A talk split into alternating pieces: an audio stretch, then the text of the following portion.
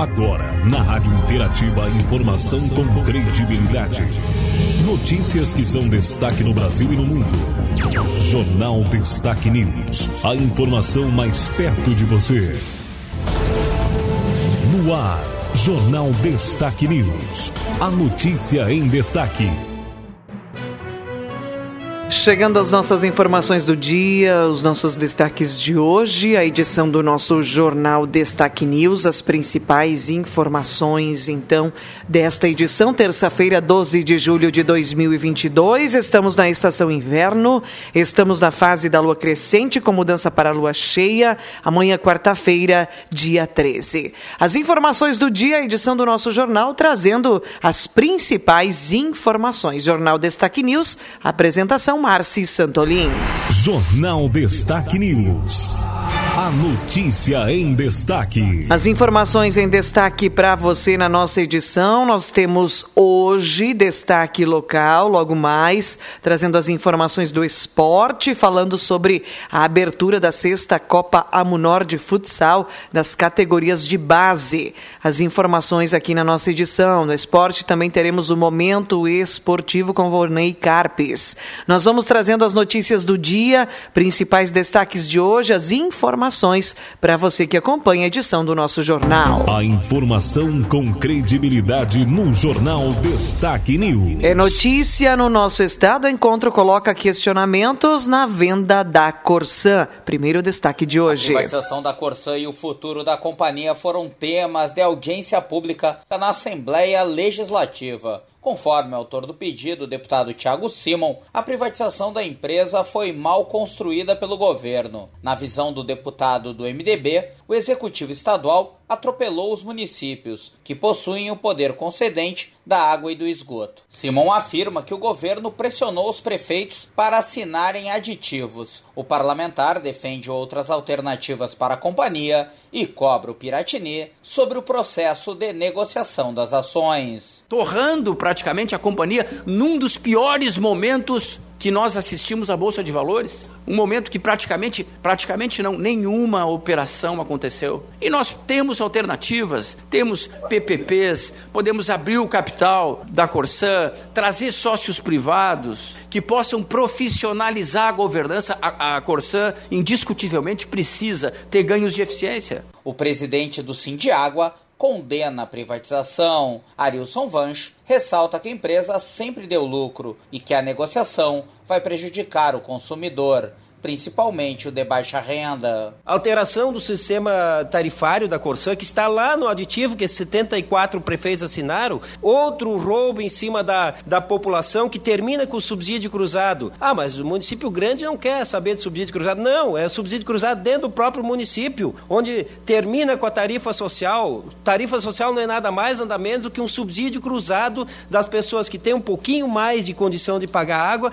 para subsidiar aquelas pessoas de baixa renda. O presidente da FAMURS, Paulinho Salerno, explica que a entidade questionou a oferta de ações da Corsã. Ele pontua que o município que administra Restinga Seca foi um dos que não assinaram aditivo com a companhia. Paulinho Salerno acrescenta que o tema vai voltar à pauta na FAMURS até porque os municípios, principalmente os menores, não têm às vezes uma equipe técnica tão qualificada e aprofundada em alguns assuntos como o caso do saneamento, que não é uma coisa tão simples e que precisa de uma discussão uh, grande, não só por parte do gestor, mas de toda a sua equipe, câmara, enfim, todo, essa, todo esse debate. A FAMURS quer participar e, e debater, embora eu tenha um entendimento de que particular que eu acho que não vai andar, né? E agora o Tribunal de Contas referenda isso nesse momento momento e nos parece que até o final deste ano nós não teremos um desfecho em relação a essa questão. O governo do estado não mandou representantes ao encontro. A agência Rádio Web de Porto Alegre, Christian Costa. Nossa informação então falando aqui do nosso estado. Obrigada Christian pela notícia. Nós vamos agora falar sobre a informação, né? Governo mobiliza aliados para aprovar a PEC dos benefícios. O plenário da Câmara dos Deputados deve votar votar nesta terça-feira a PEC que estabelece o estado de emergência e cria benefícios sociais como o voucher caminhoneiro. A PEC dos benefícios também turbina o Auxílio Brasil de 400 para 600 reais e duplica o valor do auxílio gás. A Arthur Lira, do PP, tentou votar a proposta na semana passada, mas o temor pelo baixo quórum fez adiar a pauta para esta semana. A expectativa da base governista é conseguir votar a proposta no mais tardar na quarta-feira. O relator da matéria, deputado Cristino Áureo, do PP, destaca a importância da proposta. A fome está com 60 milhões de habitantes. Quando a gente eleva potencialmente o público de 18 milhões de famílias para 21 milhões através do aumento do Auxílio Brasil, potencialmente é sobre esse público que nós estamos acrescentando mais 50% sobre o valor de 400 reais. Assim como o auxílio gás, o valor cheio para o botijão da lei que nós relatamos aqui, assim como a compensação para os caminhoneiros Partidos de oposição, como o PSOL e PT, têm criticado o texto, mas orientaram na comissão especial o voto favorável à proposta. A única sigla que orientou contrária à matéria foi o Novo. O líder da bancada, Marcel Van Hatten, aponta a PEC como eleitoreira. A Constituição não permite esse tipo de benefício em ano eleitoral, tá tão claro, tá tão claro. Mas quem tem fome de votos tem pressa. Quem quer auxílio para a sua eleição, para a campanha eleitoral, tem pressa. O povo que se lasque, que pague a conta. Além da PEC dos benefícios, o Congresso precisa votar ainda a LDO, o orçamento para o próximo ano, para depois entrar em recesso. Agência Rádio Web de Brasília, Yuri Hudson. Obrigada, Yuri, pela notícia. Nós vamos agora falando para você, trazendo mais destaques do dia, né? A gente fala sobre as eleições deste ano, falando sobre política. Olha só, maioria dos eleitores não se lembra do voto para deputado em 2018. Então, uma pausa agora para você pensar. Você lembra em quem você votou nas eleições de 2018? Vamos com essa informação. Dois em cada três brasileiros desaprovam a atuação dos deputados federais. O dado foi obtido em pesquisa realizada e divulgada pela CAST. De acordo com o estudo, 29% demonstram satisfação com os parlamentares. O que chama atenção é que 66% não se lembram do próprio voto em 2018, quando ocorreu a escolha para essa legislatura. Em relação ao Senado, o número de aprovação é muito parecido, 30%, enquanto que 63% reprovam o desempenho. O levantamento foi realizado no mês passado. O estudo aponta que 73% dos entrevistados reprovam a atuação dos políticos em geral. Para 86% das pessoas é importante que haja uma renovação no Congresso nestas eleições. Mais da metade dos entrevistados reconhece que não conhece a atuação do deputado federal. 47% das pessoas afirmam que decidem o candidato há aproximadamente um mês das eleições. Já 36% dizem que escolhem na última semana ou menos. Agência Rádio Web, produção e reportagem, Norberto Notari. Obrigada, Norberto. A gente vai trazendo mais destaques agora para você, falando sobre economia. Economia. Em destaque. Vamos falar para os microempreendedores individuais, os possuidores de MEI. Ah, você ainda pode regularizar a declaração em atraso. Os microempreendedores individuais que não enviaram a declaração simplificada do MEI até o momento ainda podem e devem regularizar sua situação. Caso contrário, ficam impedidos de gerar o documento de arrecadação mensal e vão acumular mais dívidas com o fisco. O alerta é da Receita Federal, que também acrescenta: ao ficar em débito com os tributos simplificados, o contribuinte pode ter os benefícios previdenciários bloqueados e fica impossibilitado de parcelar guias atrasadas de 2021. O prazo para entregar a declaração anual do MEI referente ao ano passado foi prorrogado em 2022 e terminou no último dia 30 de junho. Segundo a Receita, a multa por atraso pode variar entre 2% ao mês e 20% do valor total dos tributos declarados. O valor mínimo a ser pago é de 50 reais, mas de acordo com a analista do Sebrae, Ariane Vilhena, é possível conseguir um desconto será gerada uma multa de 50 reais. Automaticamente, na hora que ele entrega a sua declaração fora do prazo, é gerada essa multa. Mas caso ele pague em dia essa multa, essa multa cai para 25 reais. É muito importante como entregue a sua declaração de faturamento, pois só com ela que ele vai conseguir ter a regularidade do seu empreendimento.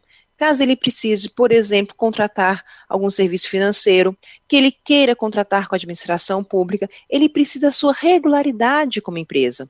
Além disso, se ele não fizer a sua da ZEN, ele não vai conseguir gerar as próximas guias de pagamento mensal, os seus DAS. Para regularizar a situação, basta o contribuinte informar o CNPJ no serviço da AZN CIMEI disponível no portal do Simples Nacional. Para ser enquadrado como MEI, o microempreendedor deve atender a dois principais critérios: ter no máximo um empregado e somar um faturamento de até 81 mil reais por ano, que dá uma média de R$ 6.750 por mês.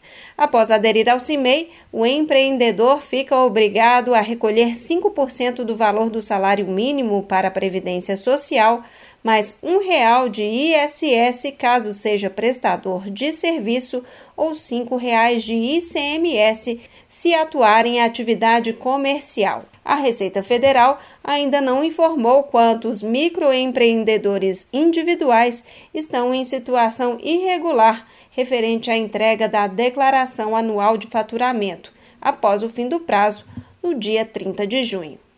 Agência Rádio Web de Belo Horizonte, Márcia Bueno. Obrigada, Márcia. Agora a gente fala do coronavírus. Informação alta de casos faz números se aproximarem ao início da Omicron. O mês de julho tem registrado o maior percentual de pessoas infectadas com a Covid-19 no Brasil desde a primeira semana de fevereiro, quando foi notada a chegada da variante Omicron no país, segundo acompanhou a Abrafarma a Associação Brasileira de Redes de Farmácias e Drogarias. De acordo com a pesquisa, o índice de testes rápidos positivos entre os dias 27 de junho e 3 de julho ficou em 35%. A última vez que o percentual de pacientes infectados foi próximo a este foi na semana de 31 de janeiro a 6 de fevereiro. Para Lígia Regina Kerr, professora de epidemiologia da Universidade Federal do Ceará, a variante Omicron da Covid-19 pode ser considerada a mais transmissível de toda a história da humanidade. Quanto mais o vírus se replica, mais chance ele tem de formar novas variantes. E cada nova variante, ela passa em cima da anterior e até dela mesma. Então, a, a, uma pessoa que já teve a Ômicron, ela pode perfeitamente, 20 dias depois, dois meses depois, três meses depois, ter uma nova infecção. Então, é cada vez mais comum a gente ver pessoas que tiveram em janeiro a primeira Ômicron, tendo de novo agora nesse novos episódios episódios, né? E pega a família inteira, porque ela é, ela já pode ser considerada uma das doenças mais transmissíveis da história da humanidade. O relaxamento no uso de máscaras de proteção contra o vírus também foi um dos pontos criticados por Lígia Regina Kerr. Em cada 100 testes realizados oficialmente na Fiocruz, tem 40 pessoas que estão dando positivo. Isso é um absurdo. Um absurdo, porque agora já sabemos que cada nova infecção pode causar mais problemas na pessoa. Às vezes, uma coisinha que teve no começo que não foi visível, ela vai se tornar mais grave numa próxima infecção. Então, nós não podemos banalizar as infecções. Eu tenho visto idoso, obeso, é, andando nas ruas sem máscara. Além da necessidade da população voltar a utilizar as máscaras de proteção contra a Covid-19, os infectologistas reforçam o pedido que as pessoas continuem se vacinando. A Agência Rádio Web Produção e reportagem Cadu Macri. Obrigada, Cadu. Vamos falando agora para você uma informação da área policial. Anestesista é preso por estupro de paciente durante o parto no Rio de Janeiro. Essa informação, né, que repercutiu ontem em todos os meios de comunicação. Um médico anestesista foi preso e autuado em flagrante na madrugada de segunda-feira por estupro. Segundo investigadores, Giovanni Quintela Bezerra abusou de uma paciente enquanto ela estava dopada e passava por um parto cesárea. O fato ocorreu no Hospital da Mulher Eloneida Studart, em São João de Meriti, município da Baixada Fluminense. A prisão foi feita pela delegada Bárbara Lomba, da Delegacia de Atendimento à Mulher de São João de Meriti, após funcionários da unidade filmarem o anestesista colocando pênis na boca de uma paciente quando Bezerra participava do parto dela. O médico se mostrou surpreso ao ser abordado pela delegada. O áudio é do site G1. A gente vai fazer uma prisão flagrante do senhor, sobre presa flagrante. Vou conduzir o senhor, vamos conduzir o senhor para a delegacia agora. O senhor tem direito a permanecer em silêncio, advogado, fazer contato com o advogado. E a princípio, crime de estupro. Prisão flagrante, porque o senhor foi detido logo depois do fato. Fato há, uma, há um vídeo. Então, é, há provas, há provas. Não, claro, senão eu não faria essa, não efetuaria essa prisão em flagrante, dessa forma o Conselho Regional de Medicina do Estado do Rio de Janeiro abriu um processo para expulsar Giovanni. A defesa do anestesista disse que aguarda acesso à íntegra dos depoimentos para se manifestar. A Fundação Saúde do Estado do Rio de Janeiro e a Secretaria de Estado de Saúde, a que o hospital está subordinado, repudiaram em nota a conduta do médico anestesista. Agência Rádio Web do Rio de Janeiro, João Vitor dos Santos. A informação com credibilidade no Jornal Destaque News. As informações de hoje para você, os nossos principais destaques do dia. A gente traz ainda mais manchetes desta terça-feira. As notícias, lembrando também que você pode acessar o site www.destaquenews.com Com. Nós vamos trazendo notícia do nosso jornal, destaques de hoje no mundo. África sofre escassez de testes e vacinas da varíola dos macacos. China confina cidade de mais de 300 mil habitantes por um caso de Covid-19. País é o único, né, a única grande economia do mundo que mantém a estratégia Covid-0. É notícia hoje também nossos destaques do dia. ONU aponta que pandemia reduz a expectativa de vida em três anos na América Latina. Na média global, a estimativa caiu de 72,8 para 71 anos. PEC que aumenta o Auxílio Brasil para 600 reais será votada nesta terça. Proposta prevê também o benefício de mil reais para caminhoneiros, ajuda taxistas, aumento do auxílio gás e estado também de emergência.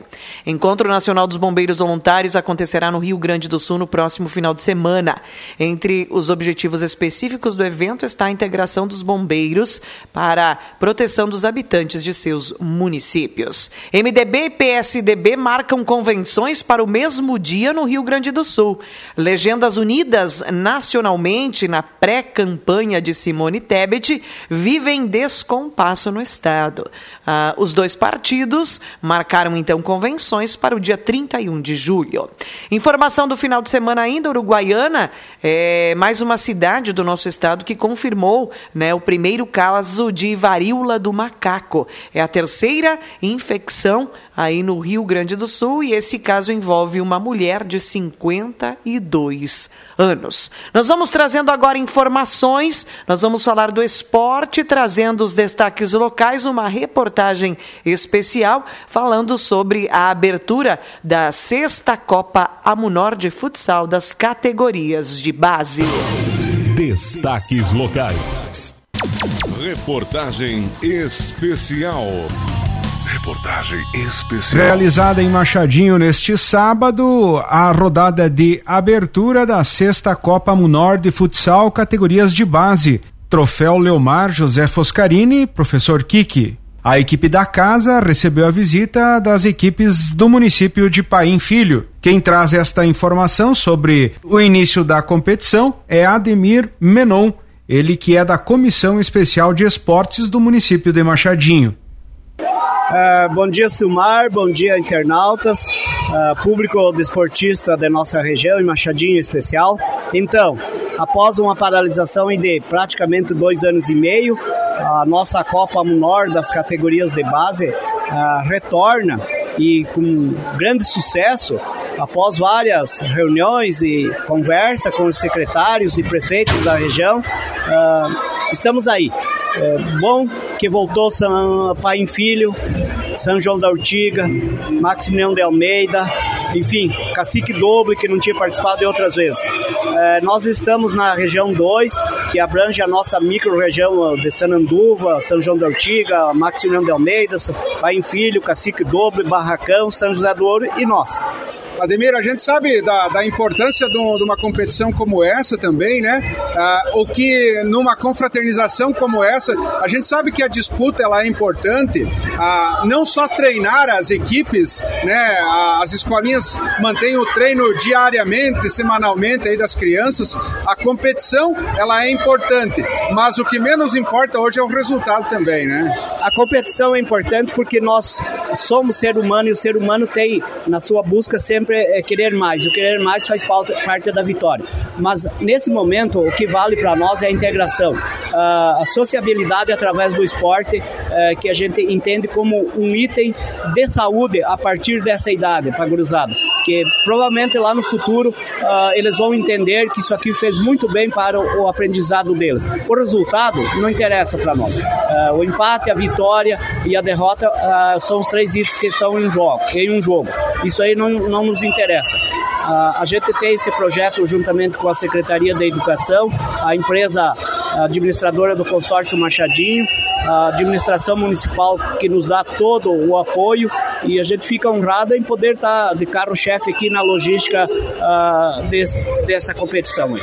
É a Eveline, a secretária de Educação e Cultura do nosso município, são momentos importantes como esse, né? É, que se é uma colheita de todo o trabalho que é realizado, né, é, prof. Eveline, tudo bem? Tudo bem, Silmar? Bom dia a todos. Com certeza, uh, nós estamos colhendo uh, as sementes que nós plantamos já há muitos anos, né? Com as nossas escolinhas, o trabalho todo realizado pelo nosso departamento de esportes. E com certeza eu falo em nome da nossa administração que nós não consideramos uh, gasto né? Isso que a gente faz pelo esporte, mas sim um investimento.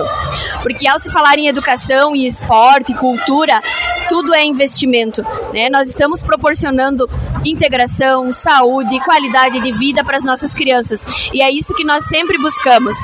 Então nós sempre apoiamos iniciativas como estas. Nós queremos agradecer ao Ademir também pela sua dedicação, pelo seu esforço, aos nossos professores, né? O professor Ramon, o professor Gustavo, também o nosso estagiário Ronald, que sempre nos ajuda. Eles estão, então, sempre nos apoiando nessas iniciativas. Com certeza, em um evento como este, né, Eveline, onde reúne a região, é importante aí é, ver que também a região está mobilizada para essa questão, não é mesmo? Sim, com certeza. E nós também, como você já citou, nós fomos uh, incansáveis nessa luta pelo retorno da Copa Munor, que nós consideramos de grande valia essa integração, é, essa socialização para as nossas crianças. Nós acreditamos que isso traz traz muitos benefícios para eles. E a nossa comunidade também hoje que está prestigiando, eu quero agradecer também, convidar para que venham assistir os outros jogos. Nós teremos jogos agora no decorrer de, de todos os finais de semana, alguns fora, outros aqui, mas que prestigiem essas crianças, prestigiem o trabalho da nossa equipe, que com certeza as crianças se sentem valorizadas. As competições do dia ficaram assim definidas. No Sub-11, Machadinho e Paim Filho empataram em 2 a 2. No Sub-13, na categoria B, Paim Filho venceu Machadinho em 5 a 1. No Sub-13A, Machadinho venceu Paim Filho em 5 a 0. No Sub-15, Machadinho venceu Paim Filho de 7 a 2. E no Sub-17, Machadinho venceu Paim Filho por 6 a 1. Sobre a rodada de abertura da sexta Copa Munor de Futsal, categorias de base 2022, troféu Leomar José Foscarini, professor Kik, com informações do esporte de Machadinho, da assessoria de imprensa do governo municipal, repórter Silmar Luiz. Destaques esportivos. Destaques esportivos, falando mais do esporte agora, trazendo o momento esportivo com Volney Carpes. Alô, ouvintes da Rádio Interativa, com vocês mais um momento esportivo. E nesta terça-feira estaremos aí, então, agora fazendo uma análise aí do Internacional que jogou ontem à noite com o América Mineiro às 20 horas aí nesta segunda-feira, portanto. E no primeiro tempo, o Inter dominou e teve duas finalizações. O América na retranca, pouco sucesso nos contra-ataques e acabou terminando 0 a 0 o primeiro tempo. No segundo tempo, o América veio ainda mais compacto, ainda mais defensivo, mas eficiente, eficiente nessa intenção, mas sem contra-ataque. E o Inter sempre dominando e girando a bola sem muita eficiência. Teve algumas chances, com certeza, e o técnico também, Mano Menezes, teve que fazer muitas trocas. O Tyson sofreu lesão muscular, Pedro Henrique foi substituído de, devido a cansaço, e, e, até o Johnny teve que atuar como lateral direito, e até falhou feio ao atrasar mal uma bola aí para o Daniel e obrigou o goleiro a fazer uma grande defesa, se recuperando após sofrer um drible eh, de Carlos Alberto, da maior chance que teve o, o, o América Mineiro durante todo o jogo. E mesmo com toda a dificuldade, no apagar das luzes, em um rebote, Johnny chutou cruzado e o Moisés em boa posição na área e na área pequena completou para dentro do gol e fez 1 a 0 para o Inter, faltando no máximo 10 segundos para acabar o jogo. Com esse resultado, o Internacional então conseguiu ficar entre os quatro grandes do futebol brasileiro aí na Série A, né? O Palmeiras continua com 30 pontos, o Corinthians com 29, o Inter então com 28 e com sete vitórias, juntamente com o Atlético Mineiro, que também tem sete vitórias, mas o Inter tem é, o saldo de gols é, em oito, né? Ficou com saldo de gol oito e o Atlético Mineiro saldo de gol sete. Então o Inter tem 23 gols feitos, 15 sofridos, enquanto o Atlético Mineiro tem 24 gols feitos e 17 sofridos. E depois vem aí o Fluminense em quinto lugar e o Atlético Paranaense em sexto lugar, completando então os seis né, do líderes aí do campeonato brasileiro da Série A. E as próximas rodadas do Inter, o Inter enfrenta um, os adversários diretos aí, né? Tem então em Curitiba, sábado, dia 16, agora às 16h30, o jogo com o Atlético Paranaense. Depois joga com o São Paulo no Beira Rio no dia 20, na quarta-feira. E depois vai enfrentar também o Palmeiras no Allianz Parque em São Paulo no dia 24, né, às 16 horas, e volta a jogar aí com um grande time no Beira Rio, o Atlético Mineiro, às 16 horas do dia 31. Portanto, é, nessas próximas quatro rodadas, o Inter vai definir o que quer do Campeonato Brasileiro, né? E é isso aí. Um grande abraço a todos da Rádio Interativa e até a próxima oportunidade com o Momento Esportivo. Rádio Interativa, a rádio da comunidade. Do tempo. Depois do momento esportivo com Volney Carpes, obrigada aí pelas informações. A gente traz agora a previsão do tempo, trazendo os destaques do dia, né?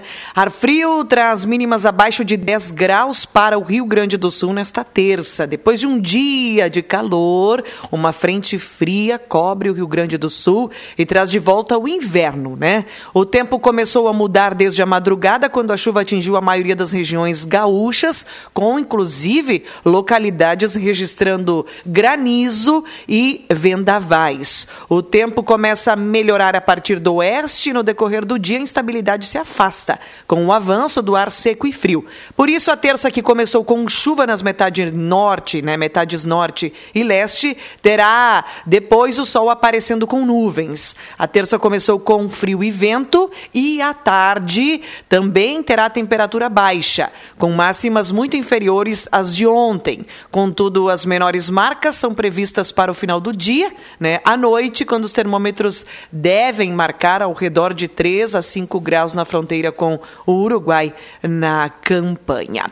As informações falando mais do tempo e da temperatura, a gente teve de precipitação de chuva conforme a dona Maria Helena, né? Nós tivemos na linha Polo, nesta madrugada, precipitação de 35 milímetros de chuva, então muito além do que estava previsto, né? Dona Maria Helena nos informou que pluviômetro lá da residência registrou 35 milímetros de chuva. Hoje nós teremos máxima de 12 graus, não mudará muito aí a temperatura ao longo do dia e pode haver mais pancadas de chuva, mas pouca intensidade. Amanhã, quarta-feira, 3 milímetros, sol com nuvens, né, aumentando da tarde para a noite. Amanhã, 2 a 18 graus. Na quinta-feira, sol com nuvens, períodos de nublado, chuva a qualquer hora, 15 milímetros para quinta, 10 a 19 graus. Sexta-feira, 13 a 22 graus com mais 10 milímetros de chuva. Sábado, 6 a 19 graus com instabilidade, aquele tempo mais fechado, né, chuvoso durante o dia e também durante a noite, né? 25 milímetros estão previstos para sábado. Domingo tem previsão de geada. Conforme a, o clima-tempo, a condição para domingo é de 2 graus negativos, né? O dia vai amanhecer amanhecer com sol, mas a gente vai ter aí uh, temperatura bem baixa no domingo, 8 graus a máxima. Segunda, mais geada, 0 grau a mínima, 17 a máxima. Terça-feira, dia 19, 4 a 20 graus. Quarta-feira, 11 a 22 graus. E quinta, 11 a 22 graus também. Conforme o clima-tempo, a gente não tem previsão de chuva prevista até o dia 26 né, de julho. Então, chuva somente ah, nesta semana e ainda na, no sábado. Depois a gente tem tempo firme. Essa, pelo menos, é a previsão do tempo. Né? A gente sempre vai atualizando as informações, trazendo os dados meteorológicos, as notícias, para que você também possa ter aí a previsão do tempo de forma mais precisa. Sempre há alterações com a atualização dos dados e também né, a atualização dos meteorologistas. Notícias aqui na edição do nosso jornal. Essas foram as informações de hoje da edição do jornal Destaque News. As informações do dia. Para notícias, você acessa www.destaquenews.com. Finalizo aqui a minha participação.